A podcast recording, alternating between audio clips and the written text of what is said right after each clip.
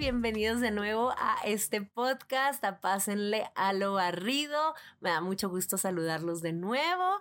Hoy es la segunda parte del episodio pasado en el cual hablábamos sobre cómo encontrar el autocuidado ideal para nosotros y sobre todo como el cómo em, show up para nosotros cómo cuidarnos, cómo estar ahí para nosotros, porque a veces decir, ay, sí, el autocuidado y el amor propio es bien fácil, me pongo una mascarillita y ya con eso me estoy cuidando, y a veces no nos damos cuenta que el autocuidado va muchísimo más profundo a las cosas que hacemos por nuestro yo exterior, sino que también es es una forma de cuidarnos a nosotros, de cuidar nuestros sueños, de cuidar nuestras pasiones y también involucra muchísimo la productividad. El cómo somos productivos creo que es una de las mayores causas eh, para fallarle a nuestro amor propio porque a veces vendemos literalmente nuestra alma, nuestra salud, nuestro bienestar por el generar cosas y no nos damos cuenta que nos perdemos en el proceso y que al final eso en vez de ser productivo es dañino a la larga porque nuestro cuerpo pues solo es uno,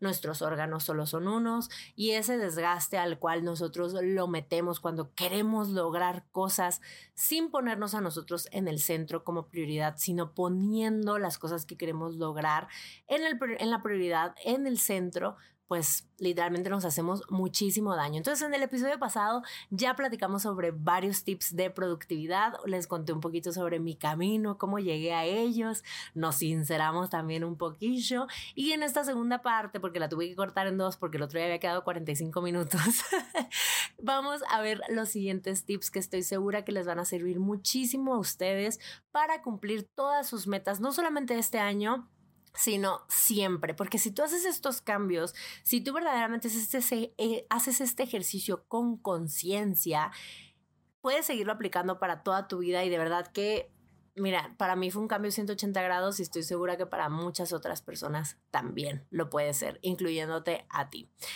Como disclaimer, recuerda que mi método puede que no sea tu método y eso es bonito y está bien.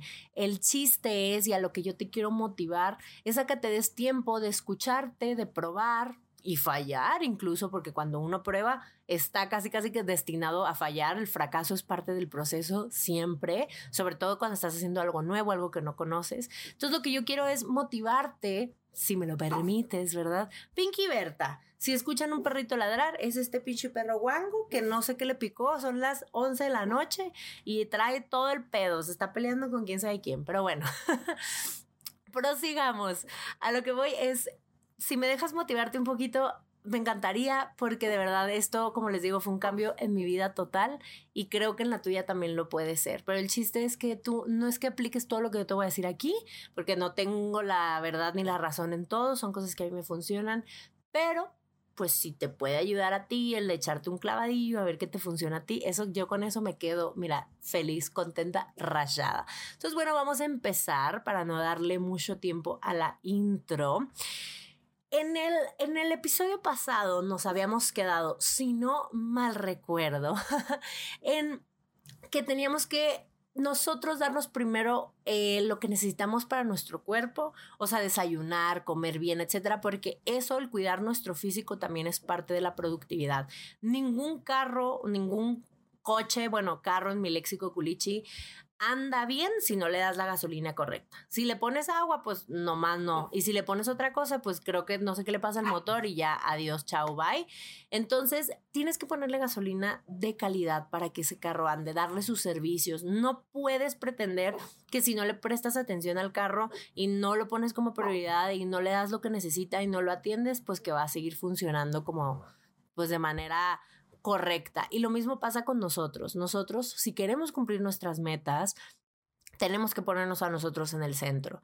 Más allá de la meta, más allá de si lo cumplimos o no, nosotros nos tenemos que cuidar primero. Eso yo creo que es uno de mis tips principales de productividad, que si tú no desayunas, no tomas agua, no comes, eh, no procuras tu salud física y mental, no vas a llegar a ningún lado. Entonces es como en lo que nos quedamos en el episodio pasado y ahora quiero que comencemos con este otro punto que creo que también es primordial para cumplir tus metas.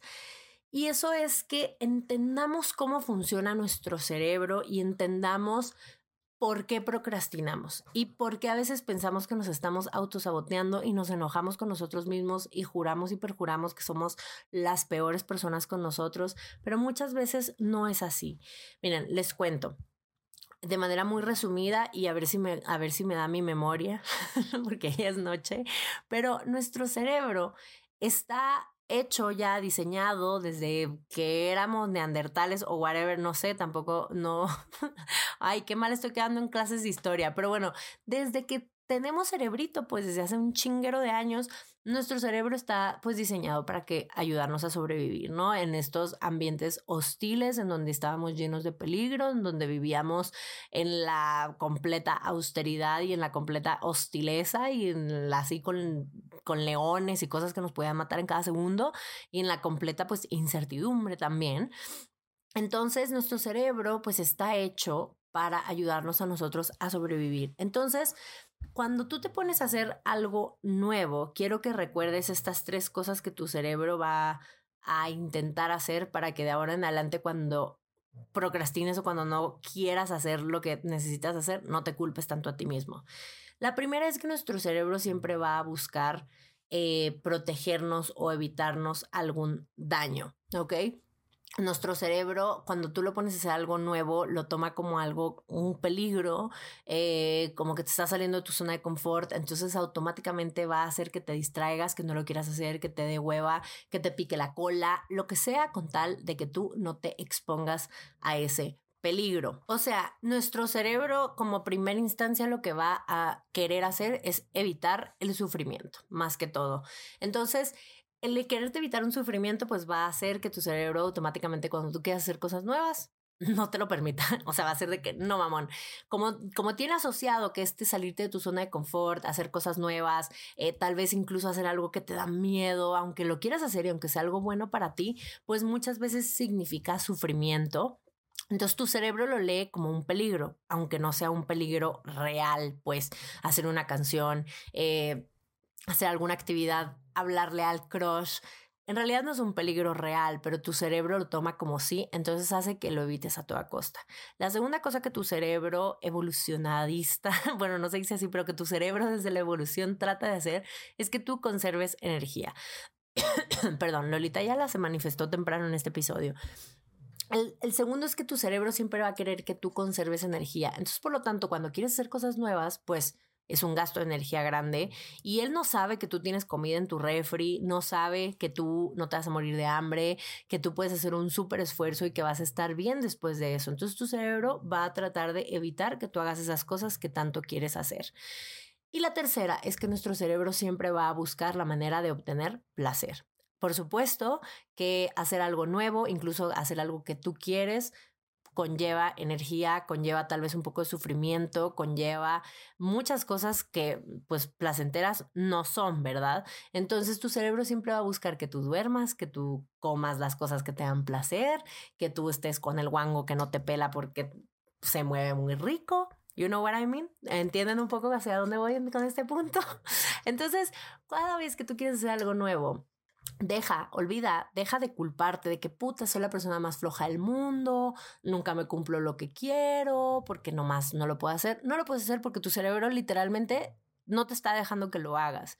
Pero lo que quiero que hagas ahora en adelante o que te propongas hacer es cuando tú quieras hacer algo que te dé mucha ansiedad o que te, que te cause miedo, etcétera, que aprendas a decirle a tu cerebro cuando veas que la procrastinación está entrando, que te dan ganas de facturar en vez de ponerte a hacer ese video, que te dan ganas de checar tu mail obsesivamente con tal de no ponerte a escribir eso que tienes que escribir o cualquier manera que en que se les manifieste a ustedes su procrastinación, que tú pares y digas, este es mi cerebro evitándome hacer lo que tengo que hacer porque lo piensa como un peligro. Recuerden que nuestro cerebro, pues de tantos años en ese momento, todo lo que leía como un peligro, pues literal para nosotros era un peligro de vida o muerte, pero ahora ya no vivimos en ese mundo en el cual estamos entre medio de leones, entonces para nosotros ya no es de vida o muerte hacer un video, hacer un post, perdón que siempre les pongo como que ejemplos de creación de contenido, pero that's my thing. Mm. Entonces, pues en realidad ya no es un peligro real el escribir ese mail, hacer esa llamada que tienes que hacer, ¿no? Pero tu cerebro no sabe, tu cerebro no distingue qué es real y qué no es real. Entonces, es importante que una vez que la procrastinación vuelva a entrar a tu vida, que tú digas, güey, este es mi cerebro evitando que yo haga las cosas y lo siento mucho, te te cueme por protegerme, gracias, sé que no me estás autosaboteando, sé que al contrario, este es un acto de amor, de protegerme, de que no me pase a mí nada malo, pero ya no me sirven tus mecanismos de defensa, güey.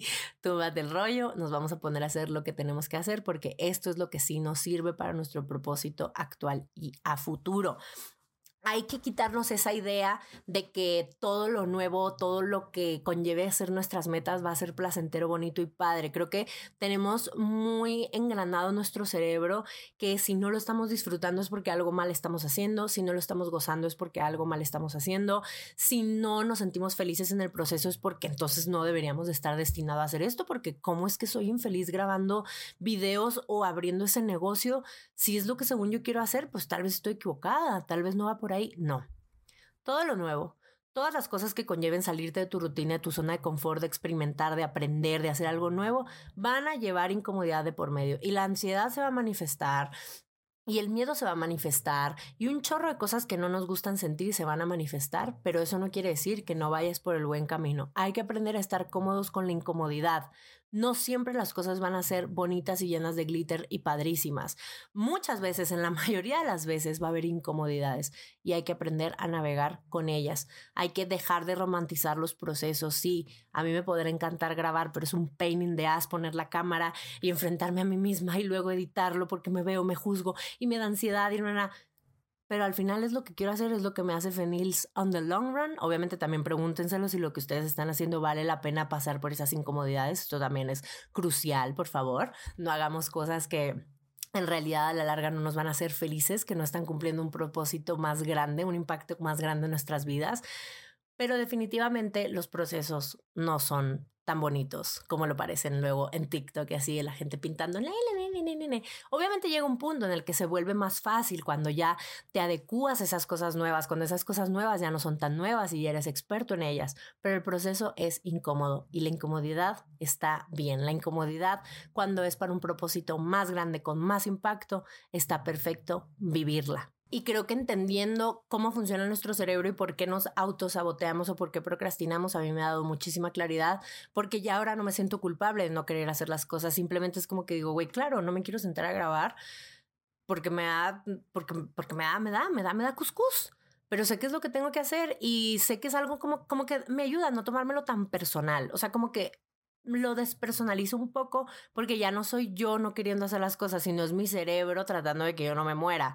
Y es como, no, güey, no estamos en peligro, no es un peligro real, estamos a salvo. Esa frase me gusta mucho repetírmela cuando me da miedo hacer algo que en realidad no, no es un miedo justificado, ¿saben? O sea, es como, no, güey, estamos a salvo. Lo que estamos haciendo tal vez nos cause miedo, nos cause incomodidad, pero estamos a salvo.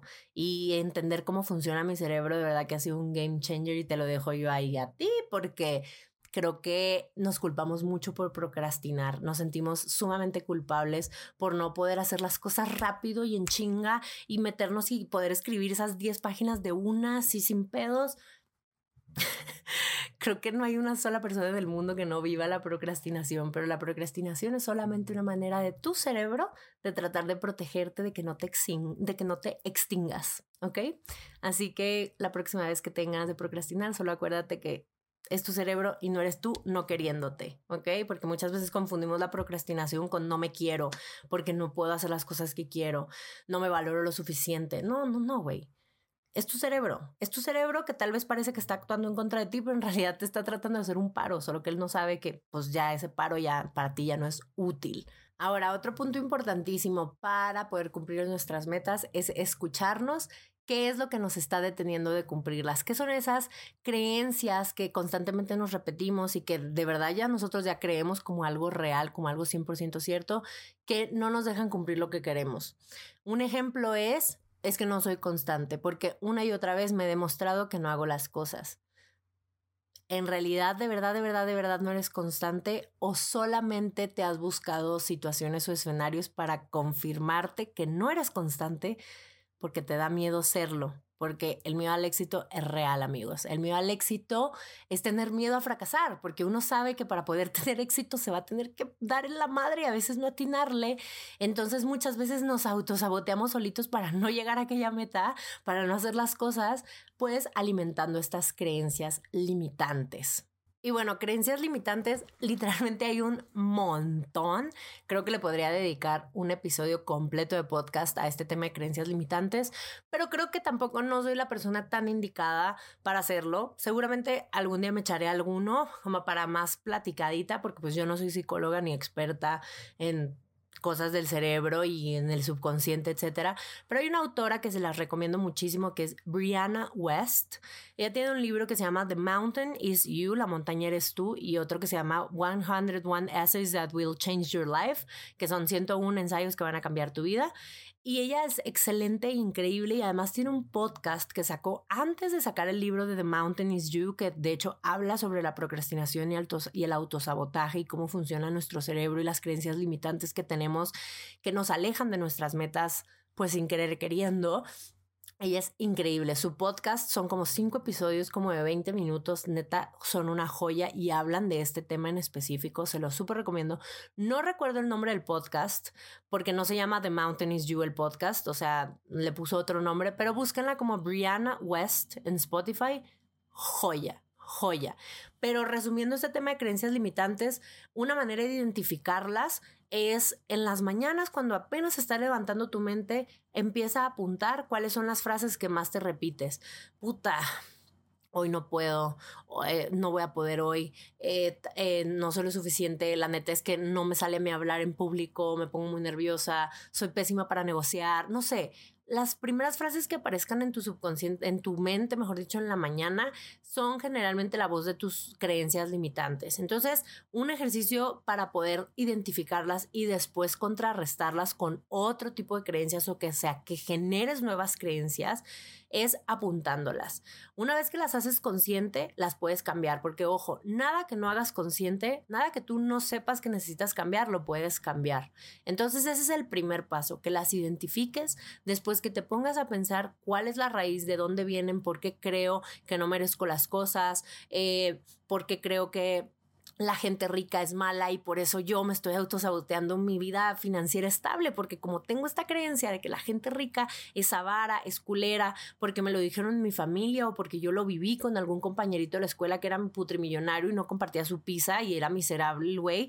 No sé, vienen infundadas nuestras creencias desde que estamos muy pequeños y son, nos las creemos tanto que ni siquiera las ponemos en tela de juicio, o sea, juramos que son real pero no siempre son reales, la mayoría de las veces no siempre lo son, y nos autosabotean nuestros propósitos actuales, porque el hecho de tú pensar que la gente millonaria o que la gente rica es gente mala, tal vez te está alejando a ti de poder tener una mejor estabilidad económica o incluso de convertirte en una persona rica que te puedas dar todos tus gustos, porque como tú tienes esta creencia de que esta gente es mala, pues tú no quieres convertirte en alguien malo y por eso no eres bueno haciendo negocios y por eso te autosaboteas cada que vas a vender algún producto porque te cuesta demasiado el creer que te mereces ese dinero porque no te quieres convertir en alguien malo. Y puta, ejemplos les puedo dar un chorro, no, no, no, no, no, no, no, no, no, no, nal. De verdad que hay unos muy deeps, hay unos muy superficiales, pero todos, si los aprendes a identificar, a conocer su causa, a entenderte, a entender, ah, es que esto yo lo aprendí porque estaba chiquita y escuchaba esto, etcétera, es la única manera que los vas a tú poder cambiar. Y obviamente cambiarlos pues va a requerir que tú cambies tus hábitos, tus sistemas y que poco a poco te vayas convenciendo de estas creencias nuevas, porque para creerte una creencia necesitas tener evidencia. Entonces tienes que tú construir esta evidencia para que tú después digas, no, claro, Claro que, claro, yo, yo ahorita estoy ganando dinero y la gente, y no me has hecho una mala persona. Y pum, rompes esas creencias. Para romper una creencia tienes que creer fielmente otra que la contrarreste. Entonces este es un ejercicio importantísimo para cumplir nuestras metas porque romper con creencias limitantes literalmente te pone en otro poke nivel de poder que neta no les explico, de verdad es como romper ese bloqueo, es como cuando te cae un 20 y dices, wow, güey, yo rompí este bloqueo y soy otra persona, eso es romper tus creencias limitantes, entonces de verdad inviértele tiempo a investigar qué son y cómo cambiarlas. Y ahora vamos a la parte un poco de agenda o de mi organización de tiempo, cómo lo he organizado. Esto de verdad que lo quiero hacer un video de YouTube, pero como sigo trabajando todavía en el proceso y en el cómo hacer unos templates y así, por eso todavía no lo he hecho, pero neta, creo que encontré un método que a mí me funciona muchísimo y se los comparto. Obviamente hay mil maneras de hacerlo, pero si eres alguien como yo que tiene varias como proyectos en su plato, eh, que todos requieren como que de su atención, entonces que te tienes que como que dividir en varias cosas a la vez, pero que también son cosas creativas, entonces que obviamente entrar en un flow creativo de creación necesitas hacer ciertas cosas antes para estar en ese mood. O sea, no es de que ahorita me voy a poner, o sea, bueno, al menos a mí no me funciona así. A mí cambiarme de chip, de, de, de, de chambas, brincar de una actividad a otra, a mí para mi cerebro le cuesta muchísimo. Y mucho tiempo lo intenté que decía, primero voy a hacer esto de mi trabajo, luego voy a hacer creación de contenido, luego regreso otra vez a mi trabajo. No, me estaba volviendo loca porque ese brinco me costaba mucho trabajo, no lo lograba hacer. Entonces ahora estoy intentando otro método y este método son varios combinados, ¿ok? Primero que nada, uso Notion, es una súper herramienta, de verdad, tómense el tiempo de media hora tomarse tutoriales de Notion, les va a cambiar la vida, es increíble, es un programa en el cual tú puedes literal organizar todo y llevar tracking de todo y hacerlo ver bonito al mismo tiempo, accesible en tu celular, gratuito, es una chingonería, de verdad que chiquitita persona quien creó Notion, no sé quién sea, pero wow, tiene el cielo ganado. Otra herramienta que empecé a usar justo desde el año pasado un poquito, que empecé a tener como que, bueno, siempre he tenido muchas juntas, pero usaba el calendario de mi celular y ahora dije, no, ya necesito tener todo en una sola cuenta y empecé a usar la de Google. Entonces Google Calendar se volvió uno de mis super aliados, también recomendadísimo tomarse un tutorialcito de cómo usarlo. Es re sencillo. Se ve complicado al inicio, pero de verdad es re sencillo y te permite pues hacerte un calendario eh, como para todas tus semanas, que lo puedas tú duplicar, o sea, para mi calendario literalmente no es uno que todos los domingos tengo que hacer, sino ya hice un calendario de cómo se ve mi semana, lunes, martes, miércoles, jueves, viernes, y ese calendario se repite cada semana. Entonces yo cada semana sé qué día me toca editar, qué día me toca crear, qué día me toca trabajar en tal cosa, qué día me toca mis pendientes personales. Y lo único que voy cambiando son los pendientes de cada sección, ¿no? Obviamente no todas las semanas tengo los mismos pendientes, pero sí todas las semanas generalmente suelo tener las mismas actividades. Entonces es como el, tu calendario cuando ibas a la universidad y tenías de que, pues ya sabías que lunes y miércoles te tocaba historia, martes y jueves te tocaba computación y viernes te tocaba irte a otro edificio y todas las semanas se repetían, solo pues las tareas y los proyectos cambiaban. Es lo mismo, pero para mi vida diaria. Me encantaría los estar enseñando en este momento, pero bueno, el formato podcast pues no, no es el ideal para eso, prometo después hacer un videíto explicando un poco cómo lo hago, pero básicamente Google Calendar y Notion han sido un cambiazo en mi vida. Y adentro de Google Calendar lo que yo hago es time blocking, ese es el primero. ¿Qué significa eso? Que bloqueo tiempo de mi semana para las actividades. Lunes bloqueo tiempo para grabar o para planear contenido o para el trabajo en las otras empresas en las que estoy. Martes son es potato day, es un día que ni me tengo que bañar ni me tengo que preocupar de nada de mi look porque es un día que literal voy a hacer puros pendientes en la compu y tengo el tiempo bloqueado.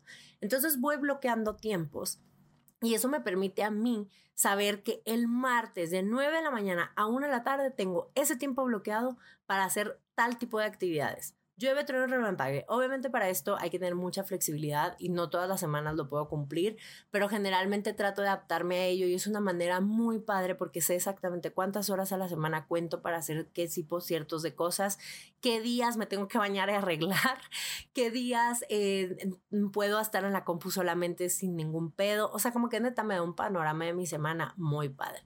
Dentro de estos bloqueos de tiempo también uso colores, que es color coding. Con los colores, yo veo mi calendario en automático, veo, uh, tengo mucho rosa, esta semana me toca invertirle más tiempo a tal actividad que a la que es azul, ¿no? Entonces de esta manera como que es muy visual y a veces incluso utilizo los colores para actividades que sé que me van a tomar demasiada mucha energía, les pongo un cierto color para que yo vea mi calendario, ni siquiera tengo que leer, como que veo, puta, el miércoles tengo algo en, en rojo en la mañana, ese día necesito dormir bien un día antes. O sea, me ayuda. Yo utilizo mucho el energy management, que no solamente uso, o sea, organizo mi tiempo, sino que también organizo la energía que le va a tomar a cada actividad, porque hay actividades que puedo hacer literalmente muriéndome de sueño y hay otras que tengo que hacer cuando estoy muy high energy. Entonces, cuando veo que tengo una actividad muy high energy, pues cuido más lo que como, cuido más que descanse bien un día antes, cuido no tener muchas actividades eh, high energy juntas porque entonces voy a morir, las balanceo entre la semana y sobre todo cuido también que en mi semana haya varias actividades low energy, eh, pues para tenerlo balanceado. Cuido no poner una actividad high energy después de comer porque no hay manera. Entonces eso me ayuda mucho a hacerlo visual, mi calendario. Como se fijan, a mí eso me ayuda bastante. Otra cosa que uso es el método Get Things Done que es un método que también tiene incluso un template para Notion, etcétera, pero es una manera que te ayuda a ti a priorizar lo que tienes que hacer. A mí antes me pasaba, cuando todavía no llegaba esta poca evolución de poder juntar todos estos métodos, me pasaba que bloqueaba mi tiempo, pero luego llegaba el momento en el que tenía que grabar, pero como no había definido qué tenía que grabar o qué tenía que hacer primero, literalmente perdía todo mi tiempo valioso que yo había apartado para grabar en hacer nada. ¿Sabes? Entonces ahora con el método este Get Things Done, que también lo pueden checar en YouTube, prometo después adentrarme más en esas cosas de agenda y etcétera. Es que literalmente tú por medio como de una tablita pones, vacías primero todos los pendientes que tienes que hacer y lo puedes hacer incluso tú a mano. Vacías todos los pendientes y después le pones pues el nivel de prioridad y la fecha para la cual tienen que estar y en automático esa madre, que si la haces en Notion te lo hace en automático, ¡fum! te acomoda, ok con base a la información que tú me diste, lo que primero que tienes que hacer es esto, luego esto, luego esto y luego esto para mañana. Y como esto es hasta para el jueves, primero esto, esto y esto para el miércoles. Mágico, porque así tú bloqueas tu tiempo, pero al saber exactamente qué tienes que hacer, no pierdes el tiempo pensando en qué voy a hacer, qué voy a grabar, qué excelente, es una tontera, solamente saber priorizar, es saber las cosas que tienes que hacer, pero el hecho de que te diga ya algo, aunque tú mismo te lo hayas dicho porque tú vaciaste esa información, que te diga, güey, tienes que empezar por hacer esto, luego esto y luego esto, es un descanso mental que neta no tienen perra idea lo delicioso que es. Así que ahí les dejo estos métodos que yo he estado utilizando que me han servido muchísimo. Obviamente hay muchas maneras de hacer las cosas, ustedes encontrarán una forma, pero sobre todo dentro de cualquier sistema que tú utilices no se te puede olvidar la flexibilidad. Importantísimo, quien no sabe fluir, neta no sabe avanzar, no puede, no hay manera. En esta vida hay muchos cambios, muchos no dependen de nosotros. Entonces, en esta vida no es más fuerte o no llega más lejos quien más resiste, sino quien más se adapta, quien mejor se adapta, quien mejor fluye quien mejor se acomoda, ¿ok? Entonces no puedes olvidar la flexibilidad dentro de tu calendario. Muchas veces things will get fucked up. Muchas, ¿no? Ni yo para qué les cuento. Yo ahorita que estoy, ah, bueno, good news, estoy en proceso de mudanza y ya les contaré más. Pero ahorita que estoy en proceso de mudanza, por supuesto que todo mi calendario se fue a la goma porque salieron muchas cosas de imprevisto que tuve que atender antes. Pero miren, simplemente con el hecho de saber que me di el tiempo de apartar ese tiempo, aunque no lo pude usar para lo que quería, me hace tener una confianza y un amor en mí misma muy cabrón, porque es como que digo, no, güey, yo me prioricé, me puse ahí, que no pasaran las cosas como yo quería que pasaran, pues es otro cuento, pero yo hice lo que tenía que hacer y es por eso que me encanta esta nueva definición de productividad, porque ya no basas tu valor en cuanto a lo que lograste hacer, esto a mí no me importa, si yo no logré grabar, si no logré editar, etcétera, pues ya luego se hará. Lo que a mí me importa es que yo me prioricé, que yo sí me aparté mi tiempo, que yo hice todo para ponerme a mí primero. Tal vez no sucedió así, pero yo hice eso. Y ya con eso, no importa que no haya hecho yo nada, no me siento inferior ni menos valiosa por no haber logrado nada, porque yo me cuidé. Y esa es la magia de esta nueva definición de productividad en la que te pones tú en el centro y lo que haces queda como extra, como después. Entonces, la flexibilidad en todo y el autocuidado en todo también siempre, que no se me les olvide. Y otro punto que yo creo que ya con este más o menos llegamos al, final de este episodio es que tienes que ser muy consciente dentro de tu camino de productividad que vas a fallar y que el fracaso está bien, porque si no fracasamos no obtenemos información valiosa para continuar avanzando. la gente más chingona en lo que hace no es la que empezó siendo chingona desde un inicio. Nadie empezamos siendo expertos en nada. La gente que llega a un nivel de, de profesionalismo muy cañón es la gente que falla, que no tiene miedo a fallar y la gente que falla y se recupera rápido para seguir fallando no para triunfar rápido, sino es la gente que sabe que todo proceso va a involucrar fracasar y que no importa cuántas veces fracases, cada vez que te sale algo mal, tú obtienes información para o no repetirlo o hacer las cosas distinto y eso te acerca más de estar cerca del éxito. Eso te acerca, eso te hace estar más cerca del éxito, perdón, ahí me emboruqué. Pero el fracasar no, no es como nosotros lo pensamos que te aleja del éxito. Al contrario, el fracasar te acerca a ser más exitoso, porque te da información valiosísima. Hay conocimiento que no se obtiene en la luz, hay conocimiento que se obtiene en la sombra, en la herida, porque es desde la herida desde la cual sale la luz de la información y sale esa información valiosa que tú necesitas saber para poder estar en donde quieres estar. Entonces hay que dejar de tenerle miedo al fracaso, porque la gente que le tiene o que le tenemos, porque yo, me, yo de verdad que es de, mis, es de mis temas más pesados en terapia, el miedo al fracasar, a que no me salgan las cosas bien, porque niña ñoña retirada, ya saben, que siempre se sacaba dieces y en la vida uno no siempre se puede sacar diez, ni de hecho ni en la escuela sería sano, no lo recomiendo, compas. Pero bueno, a lo que voy es el tener miedo a fracasar, es más bien, es un miedo al éxito, porque todo éxito conlleva cagarla. Entonces, deja de tenerle miedo a fracasar porque entonces nunca vas a conseguir el éxito. Y la clave está en fracasar, aprender de eso, o sea, bueno, sentirlo, obviamente, sacar el duelo, llorarlo, enojarte, lo que tengas que hacer, y después obtener esa información, esa información, utilizarla para tu siguiente estrategia, para tu siguiente movida. El fracaso es la información más valiosa que te puede dar la vida para que tú llegues a donde quieres estar. Así que hay que dejar de tenerle miedo y falla y ponte de pie rápido. Esa es la única manera que vas a llegar a donde quieres estar. Perderle miedo a fallar y cuando falles, levantarte rapidito y volver a seguir intentando y volver a seguirlo haciendo. Porque de otra no hay. De otra no hay. No eres fracasado, o sea, no te sientes fracasado por fracasar. Al contrario, siéntete orgulloso de que lo intentaste, que lo hiciste, porque el único fracaso del cual tú no te puedes sentir orgulloso es de no intentar hacer las cosas por miedo a fallar. Eso sí es la única manera que yo te voy a decir, güey, si eres un super loser, porque no intentas, porque no te expones, porque no lo haces. Por miedo a fallar, pues ya estás fallando, porque ni siquiera lo estás intentando. O sea, ya estás tú destinado a que las cosas no te pasen porque no las estás haciendo. Entonces es el único fracaso que yo diría sí, estás meandísimo fuera del hoyo.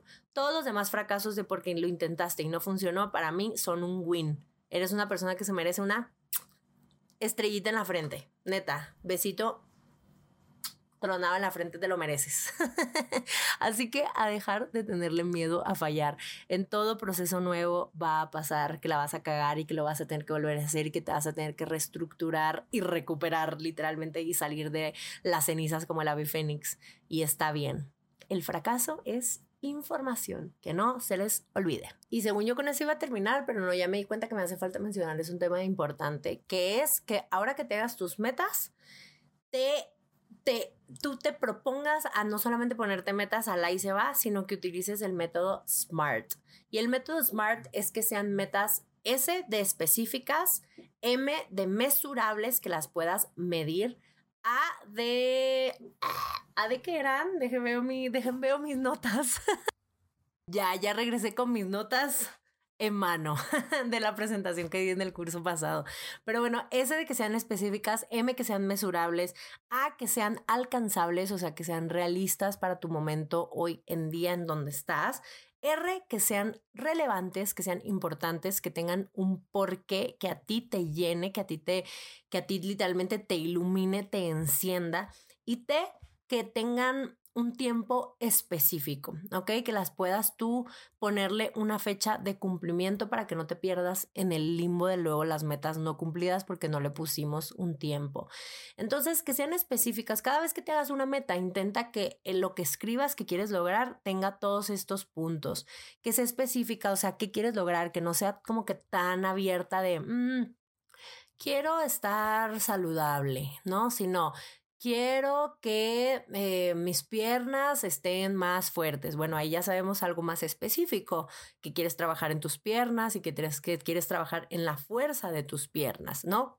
La siguiente que sean mesurables, ¿Cómo vas a saber tú cuando ya llegaste a ese objetivo? No, pues cuando levantes cierto tipo de peso o cuando pueda correr cierto, cierta distancia, etcétera. Tú vas a saber exactamente qué ponerte para medir tu progreso que sean alcanzables. Obviamente no te vas a poner, quiero levantar 300 kilos con las piernas si ahorita no haces nada de ejercicio, literalmente te estás apuntando a no lograrlo o te estás dando un balazo en el pie. Entonces, que sea algo que sea posible eh, ahorita, en el momento en el que tú estás, en el nivel en el que tú estás. Después podrás levantar los 300 kilos, pero ahorita pues tal vez empieza con 15, con 20, ¿no? Que sean relevantes, que, que, te importen, que no, que no sean cosas que después te den hueva hacer. Y creo que esto es de lo más difícil como que de identificar porque a veces pensamos que todo nos va a importar un chorro de tiempo y luego nos damos cuenta en el proceso que mm, ya como que ya me aburrí de esta meta y la neta no era lo que yo quería y se vale. Pero trata de, pues de encaminar tu energía hacia cosas que sí sabes que son sostenibles en el tiempo y que no te van a aburrir rápido. Y pues la otra, la siguiente sería que le pongas un tiempo, no solamente eh, como lo que veíamos en el paso pasado, que, que sean mesurables, o sea, que sepas exactamente como cuándo lo cumpliste, sino que también le pongas una fecha límite, un tiempo, que obviamente ya hablamos en el primer episodio que el tiempo es una construcción social, pero nos sirve a nosotros también para medir, ¿no? Nosotros usamos el tiempo para medir cambios, para medir transformaciones. Nosotros nos damos cuenta que el tiempo pasó cuando vemos un cambio de estación, cuando nos vemos eh, una arruga o un signo de envejecimiento, o sea, que pasó el tiempo, cuando vemos una planta pasar por todas sus etapas. Entonces el tiempo es una medida para ver cambios entonces nos sirve obviamente también para nuestras metas. Entonces el siguiente consejo, cuando te hagas tus metas de este año, intenta que cuando las escribas cumplan con todas estas para que sea una meta muchísimo más realista y fácil para ti de cumplir. Y ahora sí, hemos llegado al final de este episodio. Quiero cerrar con esta reflexión que a mí me ha servido muchísimo que es que tú puedes visualizar todo lo que quieras, pero tienes que ponerte a chambear en ello, que ya lo platicamos muchísimo más a fondo en el primer episodio, pero no solamente te visualices cumpliendo tus metas o teniendo lo que ya quieres, sino también visualízate trabajando por aquello, cómo se ve, cómo se siente eh, el trabajo que tú quieres, pero el proceso que, llega, que hiciste para llegar a ese trabajo soñado o a esa meta soñada, cómo se ve. Entonces, no es solamente un vision board, sino es un action board. Lo conviertes de solamente visualizarte teniendo la casa a tú también hacer este ejercicio y ayudar a tu cerebro en cómo se ve el cumplir esa meta. Si tú le ayudas a tu cerebro iluminándolo, literalmente visualizando cómo se ve llegar a esa meta, te facilitas muchísimo más el hecho de que se realicen tus manifestaciones porque tu cerebro haces este ejercicio, aunque no sepas exactamente cómo llegar a ese punto al que tú quieres estar, sí te puedes imaginar cierta que otra cosita que puedes ir haciendo para estar ahí. Entonces, por ejemplo, yo me visualizo no solamente con la plaquita de YouTube, sino me visualizo, tengo en mi, perdón, la ya la me está matando ahorita pero haz cuenta que yo tengo en mi, en mi action board, ahora le llamo así, de Pinterest, pues tengo morritas acá que en su compu, con sus audífonos, en un cafecito, en su casa, en el piso. ¿Por qué? Porque pues eso le da a mi cerebro información sobre cómo se ve lograr lo que quiero. Y pues es importante también enamorarse del proceso, no solamente estar empeñados en cumplir la meta, sino pues, si no vas a disfrutar el proceso para cumplir una meta, neta vas a estar miserable todo el tiempo que te lleve a hacerla y ni sabes si en el momento en el que lo cumplas vayas a ser feliz. Así que es mejor que te vaya empezando a gustar el proceso, porque si no, no la vas a gozar, créeme. Y ya por último, suelta, deja atrás las comparaciones, deja el estalqueo atrás. Esta es otra cosa de la cual yo me siento muy orgullosa que logré ahorita en enero, eh, que ya, ya, de verdad, ya, solté, solté y dejé ir aquellas cosas que yo quería seguir viendo y me comparaba y no me hacían nada bien. Y neta, me costó, pero de verdad, wow, de verdad que wow. Y te invito a que tú también lo hagas. Suelta, deja las comparaciones atrás, no te sirven. No te sirven a, a ti ni a tu propósito más grande, solamente te están limitando demasiado. Y como extra y tip, que les voy a echar ahí, que luego les quiero hacer un podcast solamente de este tema, pero ya que pase un poquito más de tiempo, disminuye tus tiempos en pantalla. de verdad, está muy cañón y esto tal vez sonará contraintuitivo porque yo me dedico a, hacer contenido y claro que me encanta que vean mi contenido y lo apoyen y eso significa que ustedes estén más tiempo en pantalla, pero disminuir tus tiempos en pantalla de verdad que te da mil tiempo para otras cosas más. O sea, está muy cabrón. Yo lo que hice fue tener una adicción real, que de hecho va a ser tema de podcast, mi adicción al celular, a las pantallas. Es tanta la información que le entraba a mi cerebro que ya no tenía energía para hacer las cosas. Solo me entraba, me entraba, me entraba, me entraban cosas, pero no podía yo accionar, hacer. Entonces ponerle bloqueos a mi tiempo en pantalla ha sido de las mejores decisiones de este 2023 y estoy segura que va a ser de mi vida, literalmente. Lo puedes hacer muy fácil desde el iPhone en Screen Time. Dile a alguien que te ponga un código para que tú no te lo puedas estar skipeando, cosa que yo hacía, y disminúyeselos. Y bajé una app que, ¿cómo se llama? Se llama, déjenles digo, déjenles digo de una vez, porque no me acuerdo el nombre de la app. Ay, no me voy a poder meter, espérense. Ahí va, una disculpa, una disculpa. La app se llama, espérense. Ay, ya, miren, bueno, aquí se los voy a enseñar. Los que tienen video van a poder ver, pero ahí cada vez que tú te quieres meter a alguna aplicación, te quita la, el reward instantáneo, o sea, la, la gratificación instantánea porque te hace esperar seis segundos para entrar y también te dice exactamente cuántas veces has querido entrar en el día, entonces te de escoger si sí de verdad si quieres entrar o si no quieres entrar y neta ha sido una chulada. Creo que se llama One Time, One Sec, se llama One Sec, perdón ahí que me tardé para los que solo están escuchando y no pueden ver nada. se llama One Sec, está top. De yo entrar como 150 veces a Instagram al día, ya con todo y bloqueo, ahora entro 24. Para mí es un avanzón. Un avanzón, porque justo como, como me tengo que esperar y concientizo el, ¿para qué me estoy metiendo a Instagram? O sea, ¿qué me voy a meter? ¿Qué, tenía? No, no, no necesito meterme, entonces le pico, no, no quiero entrar. Top. Game changer, de verdad. Si tú también tienes una adicción al celular, hazlo. Luego lo tocaremos en un episodio más a fondo porque está top, está top, top, top. ¿Qué digo? Darse tiempo para distracciones está bueno y también es parte de la productividad porque pues no todo el tiempo estamos haciendo cosas, ¿verdad? O sea, también hay que darse tiempos de relajación, de distracción, de meterte a scrollear sin ningún fin aparente. Es nuestro entretenimiento moderno, ni modo. Pues antes el yo-yo, ahora es el celular, ni modo, aunque le duela a los boomers.